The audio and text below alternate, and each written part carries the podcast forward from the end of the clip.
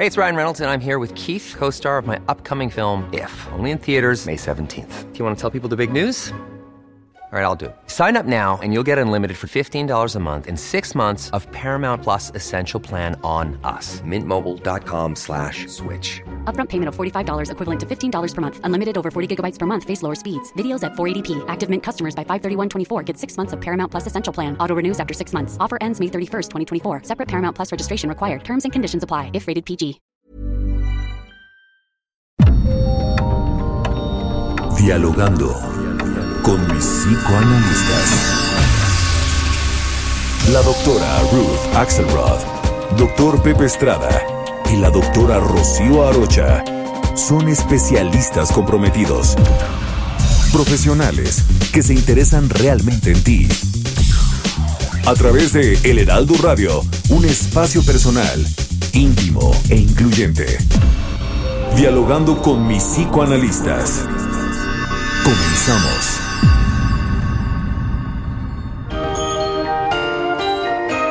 We get it almost every night when that moon is big and bright. It's a supernatural delight.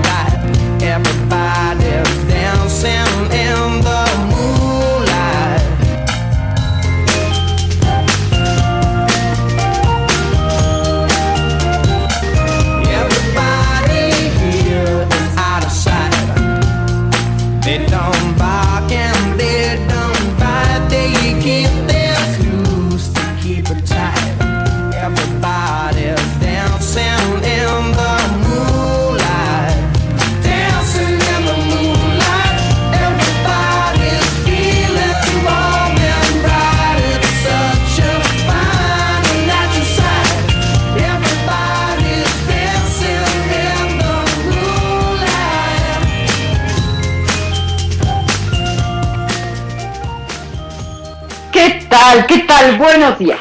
Buenos días. Estamos aquí en nuestro programa favorito de la radio, dialogando con mis psicoanalistas. Soy Rocío Arocha, estoy aquí en el Heraldo Radio y estoy con... Ruth Axelrod, buenos días a todos, que sea un programa muy feliz y está también con nosotros. Yo soy Pepe Estrada, un placer estar con ustedes en este sábado, bueno, hablando de un tema tan importante en el que no todo siempre es miel, ¿verdad, mi querida Rocío? Hombre, y que lo digas, vamos a hacer polémica el día de hoy con este tema de la luna de miel. Estamos en Radio Hermosillo 93.1 de FM, Heraldo Radio Nayarit 96.1 de FM, Heraldo Radio Colima 104.5 de FM, 98.5 de FM aquí en la Ciudad de México, 100.3 de FM en Guadalajara, Jalisco, 106.3 de FM, Villahermosa, Tabasco, 92.1 de FM, Acapulco, Guerrero, 91.7 de FM, McAllen, Texas, 93.5 de FM, Brownsville, Texas, 90.1 de FM, Monterrey, Nuevo León, 540 de AM, Estado de México, 1700 AM, Tijuana, Baja California, 92.5 de FM en Tampico, Tamaulipas, 99.9 de FM en Tehuacán, Puebla, y 950 de AM y 101.3 de FM en Ciudad del Carmen, Campeche. Nuestro teléfono, nuestro teléfono en cabina para que nos hagan el favor de llamarnos. 5580 68 11 58. Dialogando con mis psicoanalistas. El tema de hoy, la luna de miel. Comenzamos.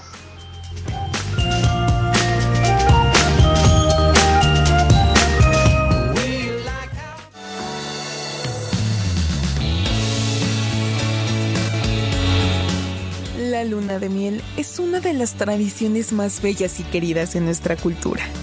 Sus orígenes datan de alrededor de 4.000 años. En la antigüedad, era tradición que la novia entregara como dote toda la hidromiel que el marido pudiera tomar en una noche. Y debido a que el calendario babilónico se basa en las fases lunares, se le acabó denominando luna de miel. En nuestros días, la tradición generalmente incluye un viaje, en el cual marido y mujer se embarcan en una nueva aventura que simboliza el inicio de la vida en pareja. Con ello, se busca que ambos se compenetren y que se asiente la relación. Sin embargo, a pesar de su nombre, no siempre todo es miel, pues las parejas se enfrentan a muchos retos al inicio de su matrimonio, pues implica ajustarse a la dinámica en pareja al dejar de vivir solos, al pasar a cumplir con ciertas responsabilidades resultadas de dicha unión. Como todo cambio en la vida humana, el matrimonio requiere un periodo de adaptación. Es un proceso que habrá de emprenderse y que de asimilarlo de manera adecuada llevará al éxito de la pareja. ¿Sabías que entre más gastos se realicen en una boda, mayor es la posibilidad de que el matrimonio termine en divorcio? Es interesante saber que se ha encontrado que las parejas que privilegian la luna de miel por sobre la boda tienen una mayor perspectiva de éxito. Presentí cada día tu mirada. Recuéstate en el diván y cuéntanos cómo ha sido tu vida en pareja, pero sobre todo, cómo fue tu luna de miel. Iniciamos dialogando con mis psicoanalistas. Sí,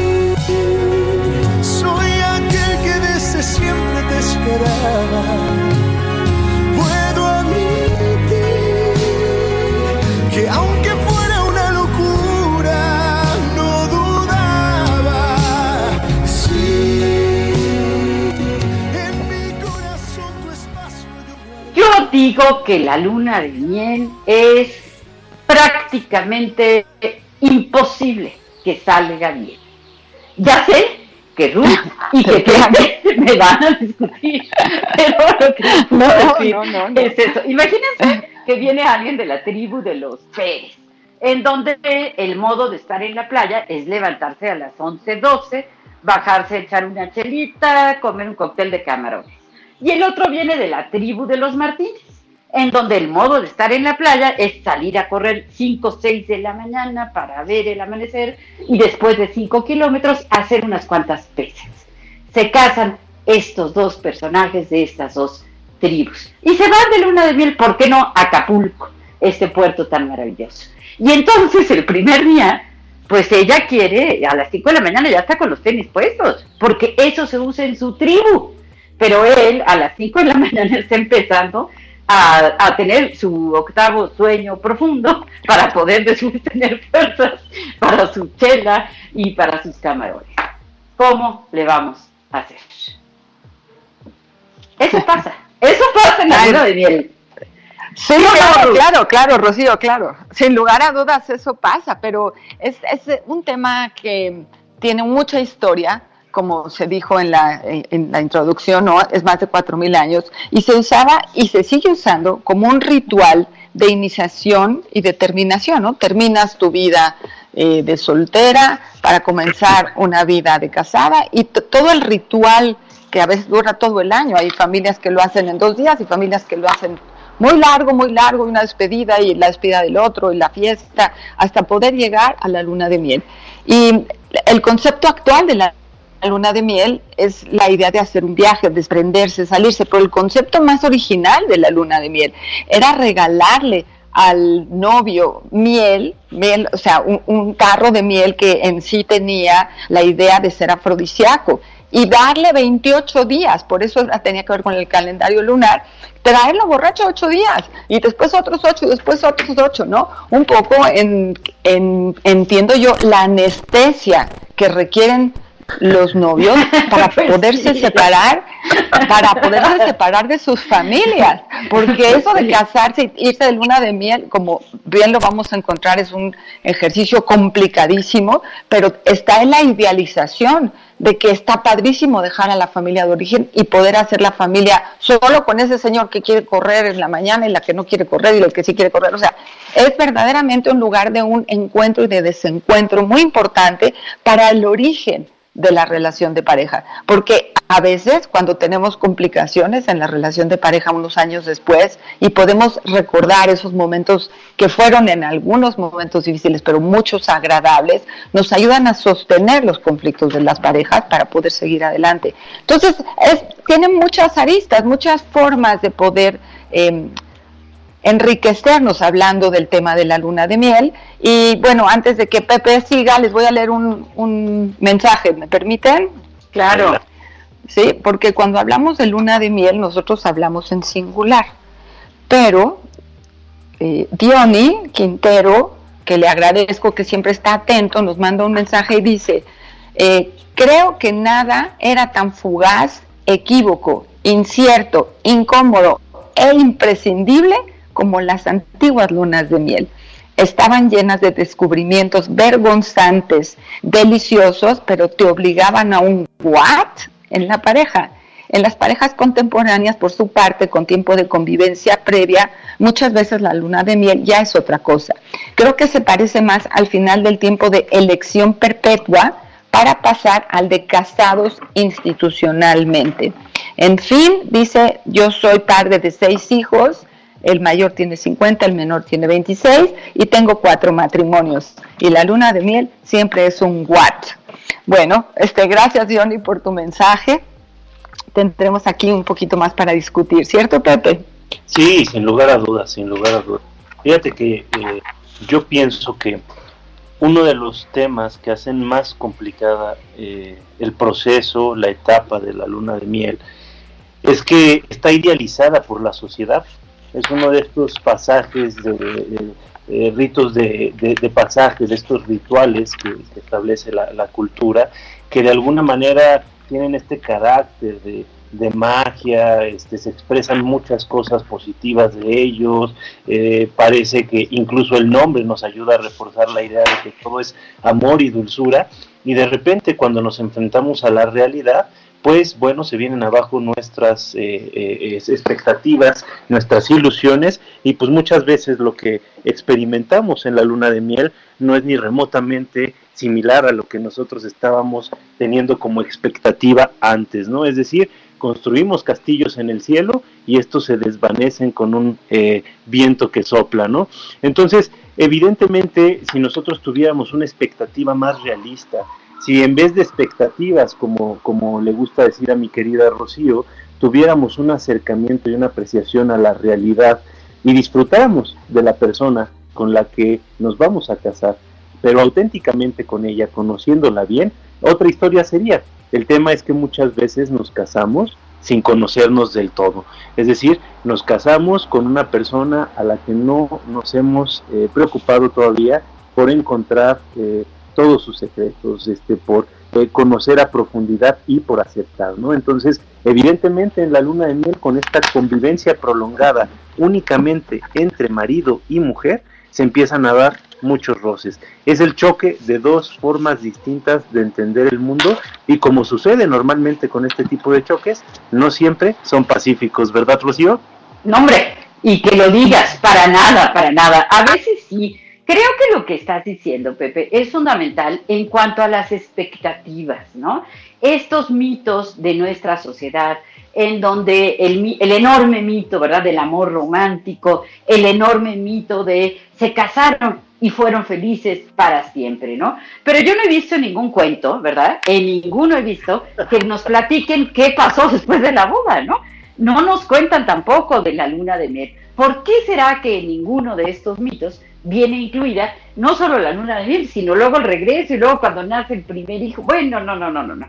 Es algo muy complejo, pero que sí tiene sus bases en unas expectativas que pueden ser muy altas, que pueden ser falsas, eh, en una eh, especie de amnesia social, de mentira social, ¿no? ¿Por qué la gente no te cuenta? Porque yo no tampoco conozco personas, bueno, muy poquitas, que me digan, la verdad me la pasé muy mal o la verdad no estuvo tan padre, o la verdad, pues este, todos los preparativos de la boda fueron muy desgastantes, no estuvimos contentos, gastamos de más, eh, me llevé unas sorpresas tremendas al conocerlo, al conocerla. ¿Por qué? Porque estamos acostumbrados a disfrazar la realidad. a ponerle betún al pastel para que no se vea lo que hay adentro. Y yo creo que eso hace más daño que bien. ¿O no, Ruth?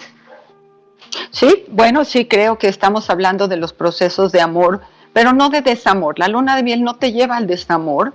La luna de miel te ofrece un espacio privado, eh, supuestamente esta libertad sexual que vas a tener y esta expectativa de, de un juego sexual maravilloso que nunca sucede. Los, cuando hay una luna de miel después de una boda, los novios están tan cansados que lo único que quieren es dormir. Pero cuando hablamos de luna de miel y pensamos que ese es el inicio de un ejercicio sexual ya como validado por la sociedad, con permiso, ¿no? En donde ya dejamos de hacer cosas eh, inadecuadas porque no estábamos casados, pero como ya tenemos el permiso social de poder ser una pareja sexual y eso parece ser el ejercicio del inicio, también están las expectativas, no solo de quién es el otro, sino de qué yo le voy a dar al otro, ¿no?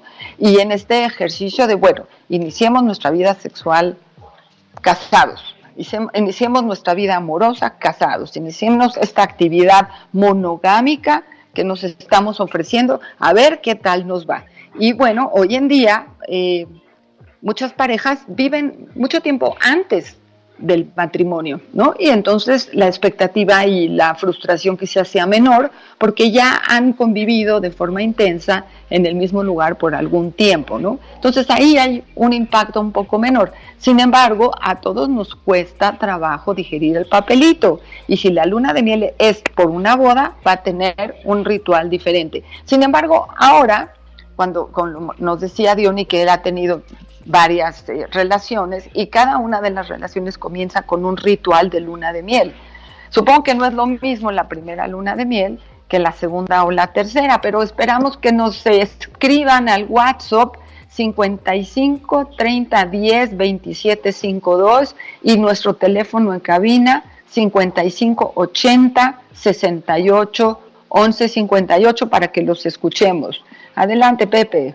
Sí, fíjate que, estoy muy de acuerdo con, esto que está señalando Ruth. O sea, creo que gracias a los desplazamientos que ha tenido los valores culturales, eh, hemos tenido la posibilidad de tener como una eh, mayor probabilidad de éxito en algunos casos en estos matrimonios que se dan cuando ya la pareja tiene un rato viviendo este, juntos, ¿no?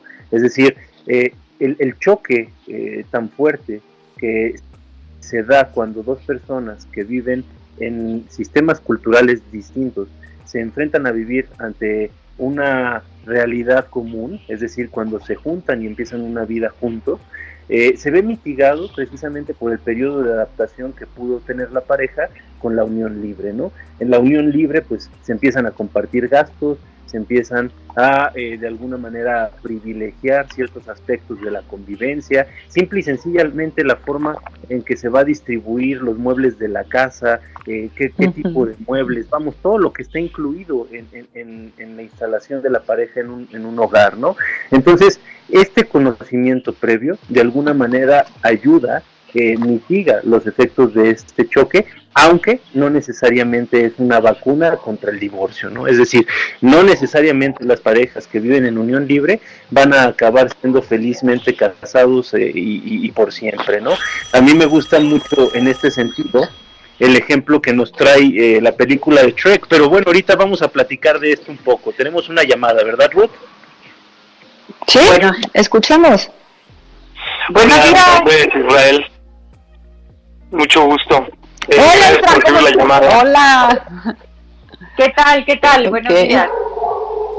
Este, pues, eh, referente a lo que están platicando del de, matrimonio y todo este encuentro erótico que se da en el primer inicio y que existe la licencia, este, me parece eh, que igual, bueno, no sé si tenga que ver el hecho de que en un inicio, en el noviazgo o en esta parte de, de como del cortejo o en los primeros momentos de noviazgo, eh, igual las parejas eh, buscan en algún momento, como ahorita me recuerdan muchos momentos del país, como estar en campaña, como que están en campaña y es donde mucho mucha energía libidinar, mucha energía sexual se deposita y pareciera ser que después de que se, llega a, a, la parte del matrimonio es como que eso ya se vuelve una descarga, ¿no? Como que bueno, ya te tengo, y creo que a veces ahí como que se cosifica la pareja.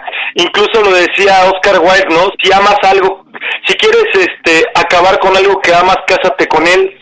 Entonces, no sé hasta qué punto igual eso pudiera llegar a pasar, en el sentido de que cuando cosificamos algo a forma de matrimonio puede ser una forma de ello, también comenzamos a acabar con el deseo y con el con todo todo el aspecto vaya este de, de, apetito que nos generaba en el aspecto sexual de, de, estar con el otro no ese es un planteamiento. Y lo otro pues mandarle un saludo a, a, la doctora Axel Rose de, parte del maestro Israel con todo el cariño. Gracias Isra. Gracias por escucharnos gracias por acompañarnos. Pues tiene toda la razón eh sí es cierto que estamos como en campaña y sí es cierto que eh, esta, esta frase de, de Oscar Wilde, que siempre, frases tan, brillantes que, que tiene, ¿no? Entonces sí, es cierto que, como dicen también por ahí, la confianza apesta, ¿no? O sea, cuando ya estamos cerca, eh, se despliegan muchas situaciones que, que son de difícil manejo. Sí, y fíjate que totalmente de acuerdo con eso. Eh, volviendo creo que con este tema, que creo que Israel lo, abordó muy bien, ¿no?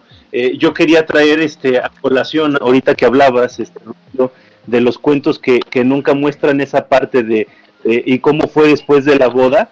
Yo estaba pensando en Shrek, esta, esta, este cuento de, de, hadas moderno, este, especialmente para adultos, que yo creo que es de mis favoritos, y que después en, en, una segunda parte nos muestran pues este eh, viaje de luna de miel de, de Shrek con Fiona, o nos muestran también a Shrek con sus bebés, y bueno, la parte cruda de, de la realidad de, de formar la pareja, ¿no? Que es una parte muy linda, ¿no? Este, porque te lleva a conocer a la persona con todas sus cualidades, pero también con sus defectos, con sus áreas de oportunidad, vamos a decirlo así, con toda su humanidad, ¿no? Y esto es algo lindísimo pero no es fácil superar este reto porque implica adaptación, implica eh, apegarnos un poquito más a la realidad, sentar bases este, ahora sí que en la tierra en vez de estar en, las nubes. Y bueno, como decía Israel, este, en muchas ocasiones pues estamos en campaña, mostramos todo lo bonito que somos a nuestra pareja,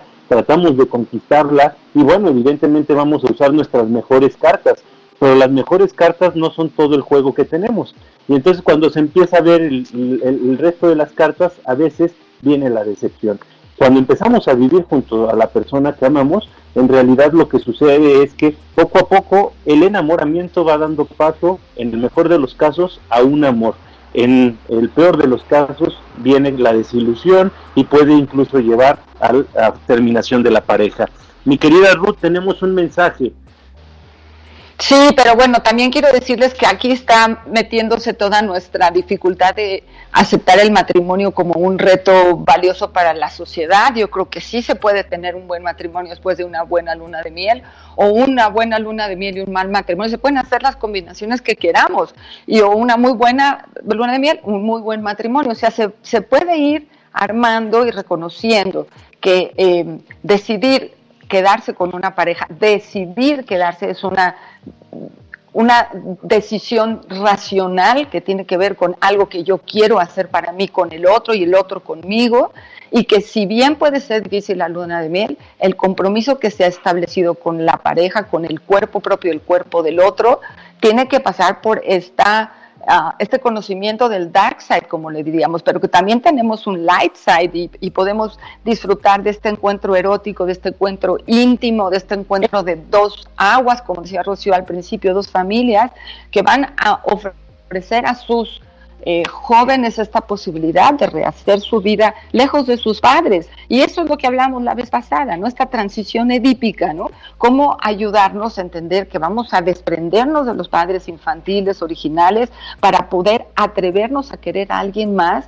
Nadie tiene la misma silla, pero en el lugar del amor también aparece esa transición que duele, duele alejarse de los papás y da miedo acercarse al esposo o a la esposa, ¿no? Pero en esta nueva vinculación es esta época de la luna de miel donde, bueno, se va a medir qué tanta intimidad tolera uno, qué tanta intimidad tolera el otro. Ya nos tenemos que ir. Me da tiempo un minutito de leer eh, las palabras de la señora Lolita. Muchas gracias, queridos doctores. Buenos días. Qué placer saludarlos y escucharlos nuevamente. Con un tema que genera múltiples eh, polémicas y tardas opiniones, como de costumbre el envío afectuoso. Un saludo a, a los tres. Muchas felicidades. Yo tuve solo una luna de miel y no fue lo que esperaba, lo cual me marcó tristemente. Bueno, señora Lolita, gracias por compartir con nosotros y, poder seguir eh, a la segunda parte del programa, porque ahora un gallo nos persigue y nos dice que es tiempo de música para seguir adelante.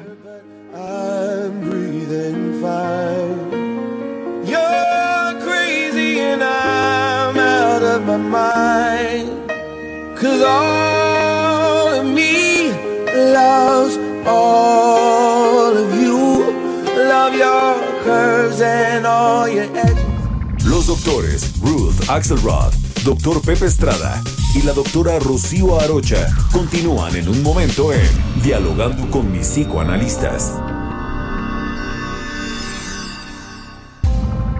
Esto es Dialogando con mis psicoanalistas. Estamos de regreso.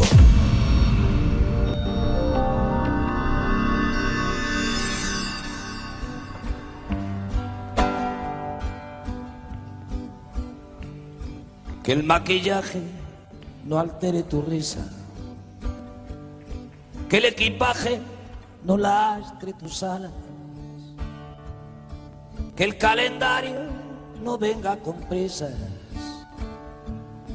Que el diccionario detenga las balas. Que las persianas corrijan la aurora. Que gane el quiero la guerra del puedo que los que esperan no cuenten las horas, que los que matan se mueran de miedo y que dejen de matar una vez, que el fin del mundo te pille bailando, que el escenario te tiña las canas, que nunca sepas ni cómo ni cuándo, ni ciento volando, ni ayer ni mañana el corazón no se pase de moda, que los otoños te doren la piel, que cada noche sea noche de boda, que no se ponga la luna de miel. Que todas las noches sean noches de boda, que todas las lunas sean lunas de miel. Que las verdades no tengan complejo, que las mentiras parezcan mentiras. ¿Qué tal? Estamos de regreso con nuestro programa favorito de la radio, dialogando con mis psicoanalistas y estoy con mis queridas amigas Rocío Arocha y Ruth Axelrod. Nos estás escuchando a través del Heraldo Radio. Y bueno, regresamos con esta canción de nuestro muy querido eh, compositor, cantautor español Joaquín Sabina, con esta canción que se llama Noches de Boda, que es una delicia de su disco 19 días y 500 noches que salió en el 99. Y bueno, eh, justo el, el, el, tenor de la, de la canción de, de, Sabina es un poco lo que nos platicaba Israel, lo que nos comentaba antes del corte, ¿no? Este tema de la propaganda y el deseo que nosotros queremos eh, eh, mantener eh, hacia nuestra pareja, el deseo de que el amor nunca se acabe, el deseo de que no solo sean elementos de la campaña, sino que sean promesas verdaderas y duraderas. Qué difícil es sostener las relaciones humanas. Es todo un reto porque cuando nos enfrentamos de nueva cuenta a la humanidad, hay dos posibilidades. O amamos profundamente la humanidad del otro, o nos asustamos, nos desilusionamos, nos espantamos y salimos huyendo. Adelante, mi querida Rocío. llamada! A ver, adelante, adelante. Buenos, buenos días. Hola, buenos, días. ¿Sí? Buenos días. a, a todos por su programa. eh, los estamos escuchando de Texcoco, de Tlaxcala. Como siempre, un Ay, gusto, qué gusto. con gran temazo. La luna de miel. Decía eh, el buen Claro. Pepe, a quien le mando un abrazo, igual a ti, Rocío, a la doctora Ruth, el amor que nunca se acabe.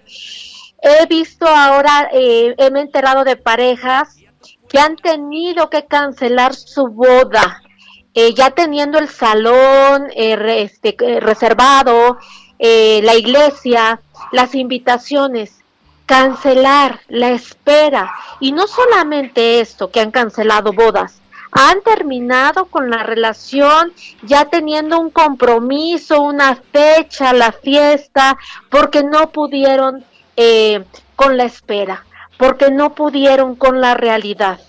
¿no? Hablando sobre las parejas, las expectativas.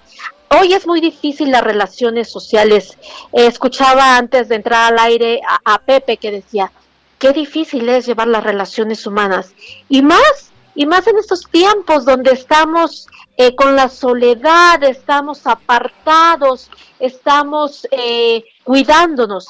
También me ha tocado ver el otro polo, parejas que están enamoradas y para ellas no hay amenaza, solo hay miel, no hay realidad, solo hay enamoramiento, besos, caricias, encuentro sexual y bueno, eh, hacen su fiesta, no toleran entonces eh, el estar esperando que haya un semáforo verde. Ellos hacen sus fiestas, van a pedir la mano, todos estos ritos y costumbres de cada lugar, de cada cultura, porque no toleran el tiempo que se está pidiendo, bueno, para, para poder reunirnos. Entonces, qué difícil para las novias que han tenido que cancelar una de las mayores ilusiones que a veces tenemos las mujeres, me incluyo. Una paciente decía, me quitaron lo que más soñaba. Entonces, para todas las novias que, que están por casarse, hay que tolerar, el amor tiene que poder con el tiempo, tiene que poder con la tolerancia, y para eso están nuestros psicoanalistas, para aconsejarnos. Un beso y un abrazo. Los quiero. Gracias, Caro, gracias.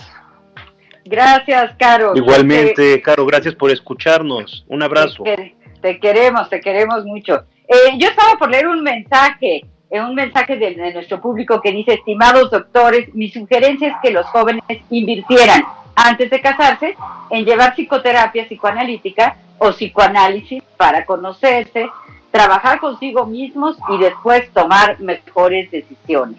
Saludos. Muchísimas gracias por este mensaje. Eh, muchísimas gracias a Caro, tan linda que siempre está cerca de nosotros. Nuestro teléfono en cabina, el 5580 68 11 58.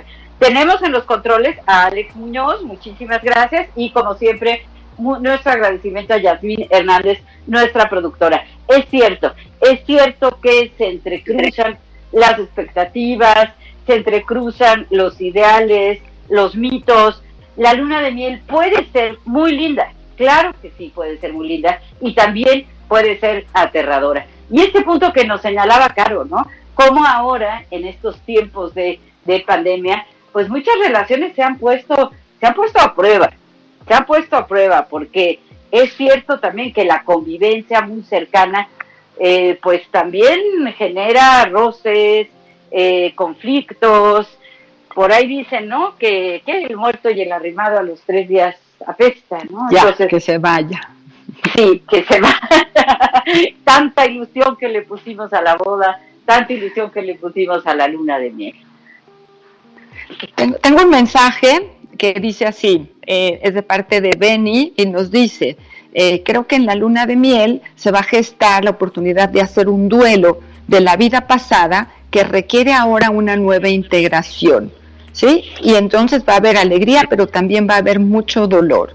Entonces hay que tener prudencia porque es un ejercicio ambivalente y si hemos apre- siempre hemos aprendido a verlo de una sola forma. Y entonces quizá en esta reflexión social que estamos haciendo hoy todos y aquellos que nos escuchan nos llaman, nos escriben, es como para poder integrar que a pesar de que es un paso de crecimiento, un paso de separación de la familia de origen, es también un paso de crecimiento individual, de la búsqueda de la posibilidad de una independencia amorosa hacia otro lugar y sí se pasará de una sexualidad prohibida, como nos dijo Isra, a una sexualidad legalizada, a una pareja legalizada, y eso sabemos que de alguna forma puede atentar contra el ejercicio del deseo.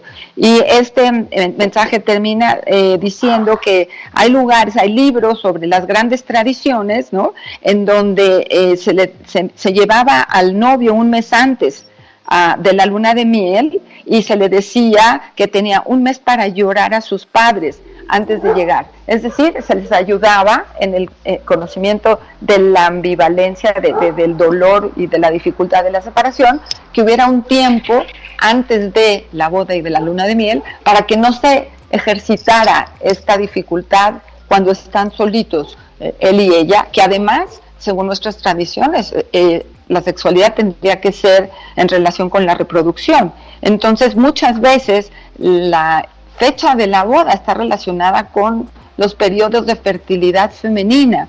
Y entonces, para eso es la boda, para llegar a la sexualidad oficial.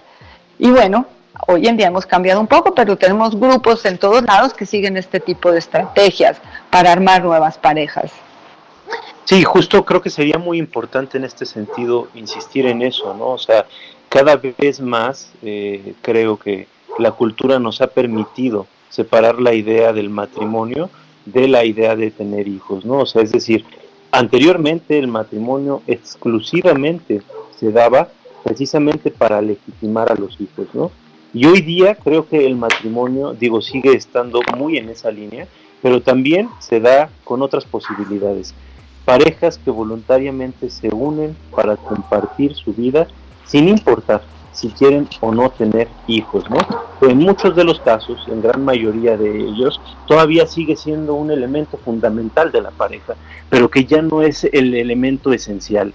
Y creo que esto es algo importante, ¿no? Siempre ha habido configuraciones distintas a lo largo de la historia de la humanidad de el matrimonio, de estos ritos de, de, paso hacia una nueva etapa de vida, ¿no? Estaba pensando, por ejemplo, antes en los matrimonios arreglados, ¿no? Eh, por ejemplo, el caso de Maximiliano y Carlota, que en realidad eh, Carlota conoció a Maximiliano un par de ocasiones antes de casarse y estaba profundamente enamorada, o sea, perdidamente enamorada, y realmente lo vio dos ocasiones, ¿no? Que es, es algo fuertísimo, ¿no?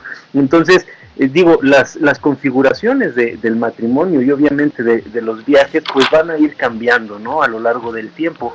Hoy día, fíjense qué interesante, tenemos todavía la presencia de esta tradición que está marcada por el viaje.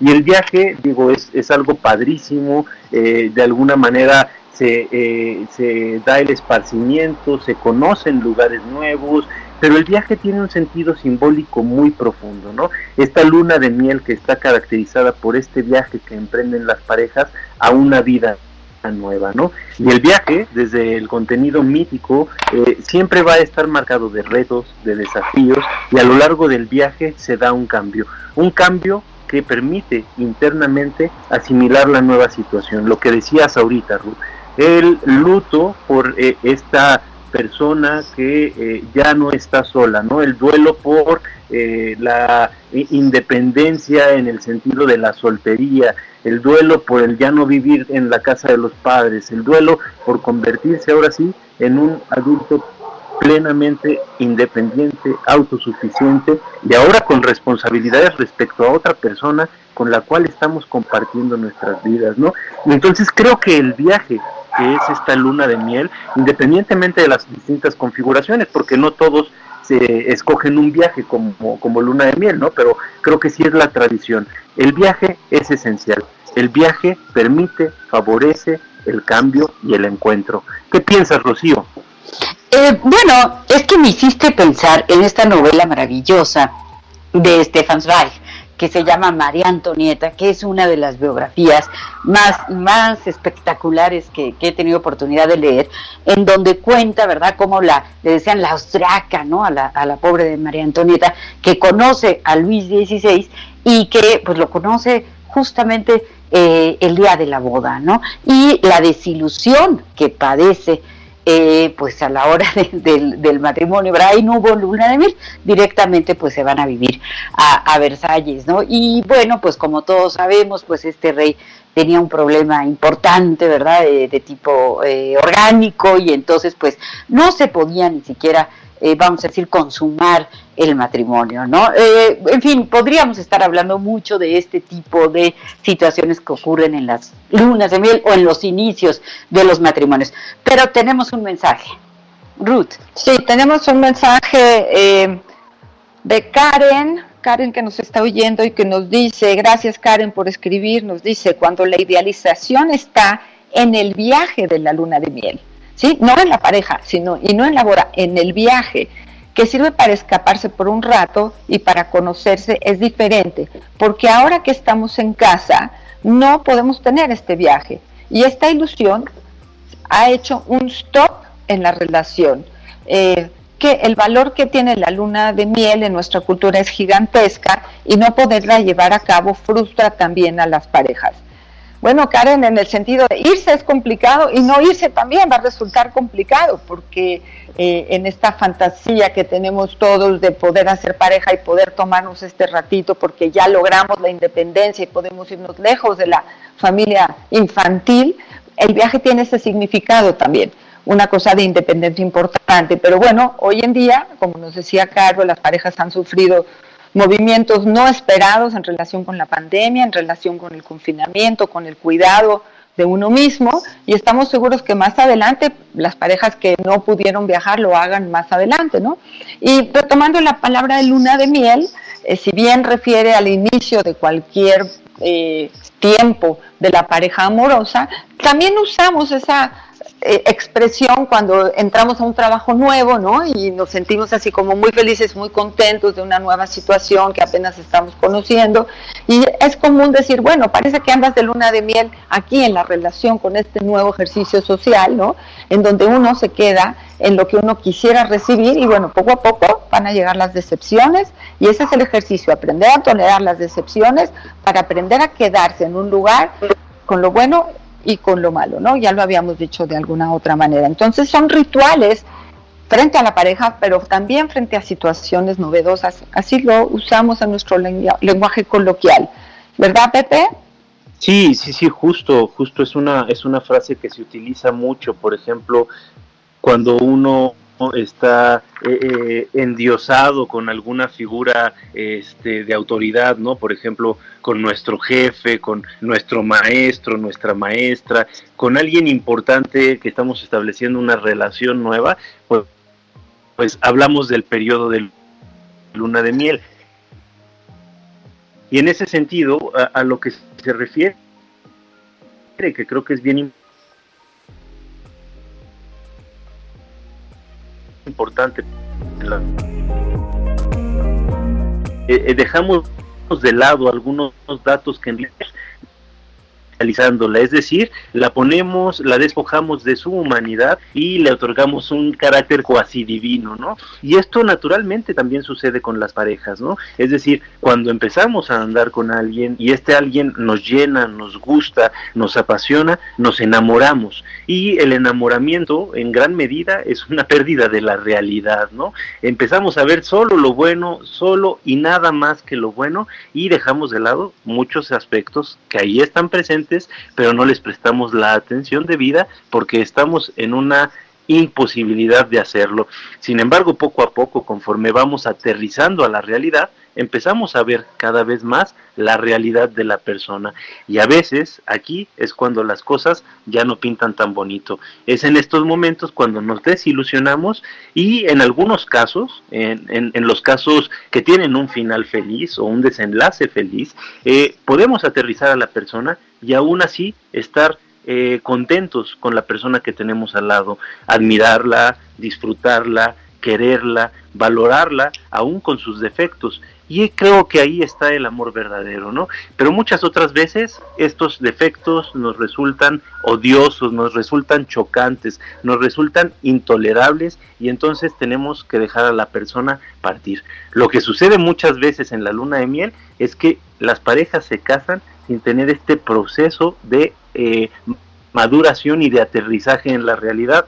A veces el casarse enamorados, aunque suene muy bonito, no es la mejor opción porque todavía no ves a la persona real. ¿Qué piensas, mi querida Rocío? Pues que es, es muy, muy importante que tengamos en cuenta estas situaciones de idealización, estas situaciones de ver eh, distorsionado, ¿verdad? Al otro, verlo como mejor de lo que es, atribuirle eh, cualidades que probablemente no tenga y negar aquellos defectos que, que sí tiene, ¿no? Pero sabemos muy bien que el mantener una relación, el sostener una relación de amor, de trabajo, de amistad, eh, de pareja, pues tiene que ver con un acto de la voluntad, tiene que ver con una decisión. No es así como que nada más lo que me late, ¿no? Es decido estar con esta persona, decido eh, tolerar, ser paciente, comunicar, eh, intentar, ¿verdad? De muchos modos diversos, el que las cosas se salgan de la mejor manera. Eh, tenemos aquí una pregunta del señor Rodríguez. Dice, están hablando de la luna de miel e inicio de matrimonio. Pero, ¿qué opinan de la luna de mientras? Es decir, relaciones antes del matrimonio o fuera de él. A ver, Ruth, ¿qué le dices al señor Rodríguez? No, ay, qué mala eres, yo te iba a contar otra cosa.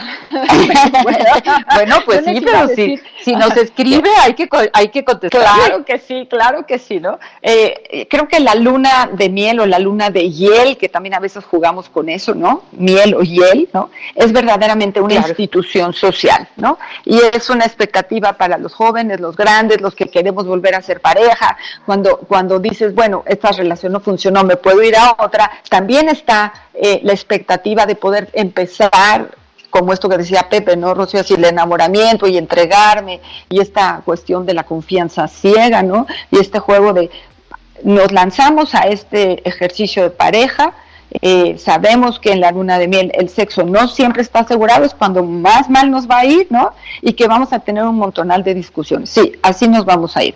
Pero lo que nos pregunta directamente nuestro radio escucha en este momento, ¿no? Es que eh, hay luna de miel con una mujer, pero también habrá luna de miel con otras mujeres. No sé si me está haciendo una pregunta en relación con el poliamor, Rocío. ¿Es lo que dice ahí? Pues yo creo que más bien se refiere a, dice la luna de mientras, es decir, cuando se tienen relaciones sexuales, ¿verdad?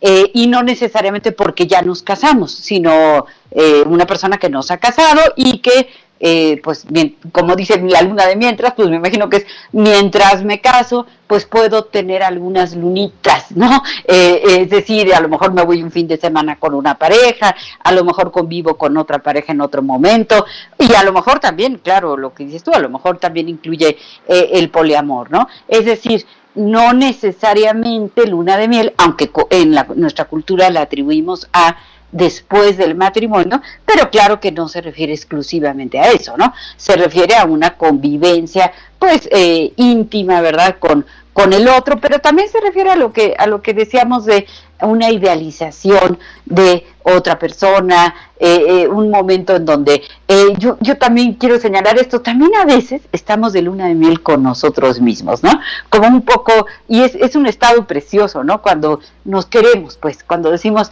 ay, me caigo bien, ¿no? Este, soy una buena persona, o siento que tengo estas cualidades, y también eso es muy lindo, ¿no? De repente estar en luna de miel con nosotros mismos y querernos un poquito más sin caer en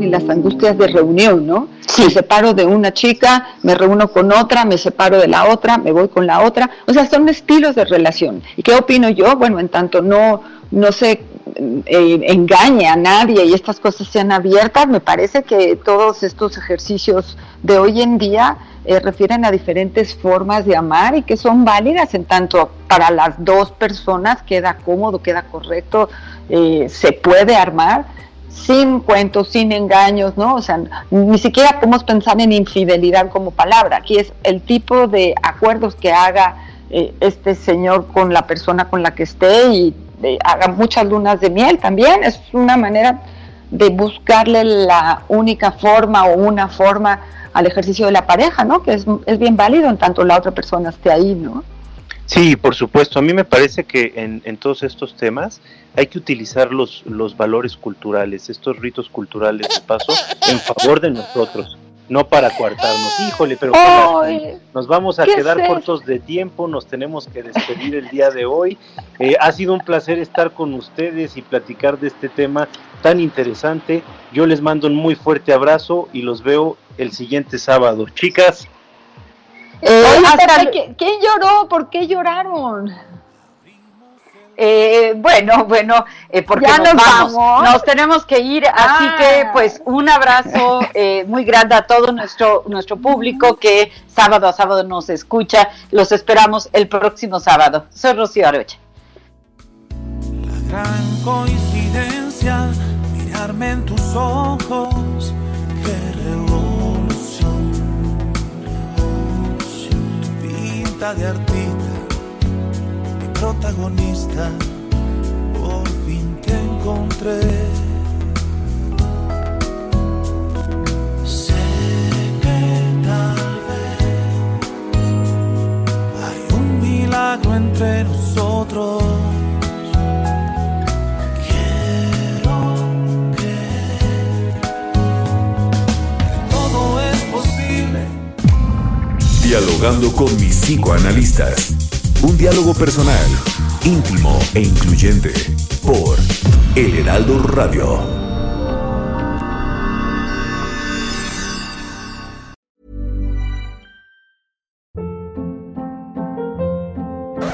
Hold up. What was that? Boring. No flavor. That was as bad as those leftovers you ate all week. Kiki Palmer here, and it's time to say hello to something fresh and guilt-free. Hello Fresh. Jazz up dinner with pecan-crusted chicken or garlic butter shrimp scampi. Now that's music to my mouth. Hello Fresh. Let's get this dinner party started. Discover all the delicious possibilities at hellofresh.com.